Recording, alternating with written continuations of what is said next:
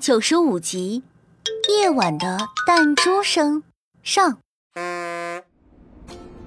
这几天晚上，安安都没办法好好的入睡，不知道是什么原因，他总能听到楼上传来弹珠落地的响声，哒哒哒哒哒。此时，弹珠的弹跳声又响了起来。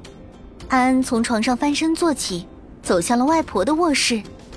外婆，外婆，嗯，安安，怎么还没睡呀？外婆，我睡不着。这几天我卧室楼上总有弹珠掉落的声音。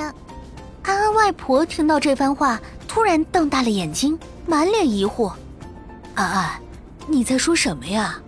我们二层楼结构的房屋，卧室就是最顶层，不可能有弹珠呀。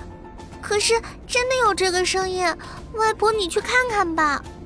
安安外婆为了让安安放心，拉下了通往顶楼的梯子，拿着手电走上了楼顶。可安安外婆在楼顶走了一圈，并没有看到任何跟弹珠相似的物体。安安外婆回到屋内，将自己看到的讲给了安安听。可弹珠声在之后的几天里依旧存在，这可让他们犯了难。弹珠声到底是从何而来呢？啊，可可和康康看着脸色憔悴的安安，此刻他正一边叹着气，一边用筷子扒拉着饭盒里的胡萝卜。安安，你这是怎么了？没有胃口？不是没胃口，是有一个疑问让我想不明白。嗯，什么疑问？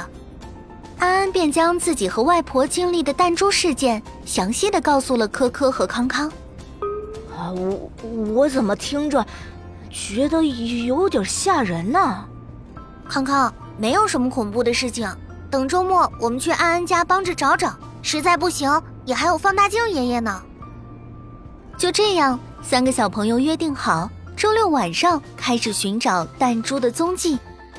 到了周六的夜晚。大家都在安安的卧室里聚集，可可给大家分了工，安安和康康在卧室里听声响，可可和安安外婆到楼顶去仔细搜寻弹珠。如果安安和康康听到弹珠声，就用通讯器联络可可。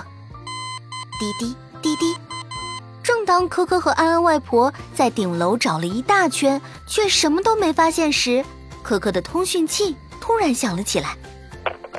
可可哥哥，有弹珠声，你们看到弹珠了吗？啊，你确定吗？有的，可可哥哥，现在都在响。那奇怪了，楼顶什么都没有啊。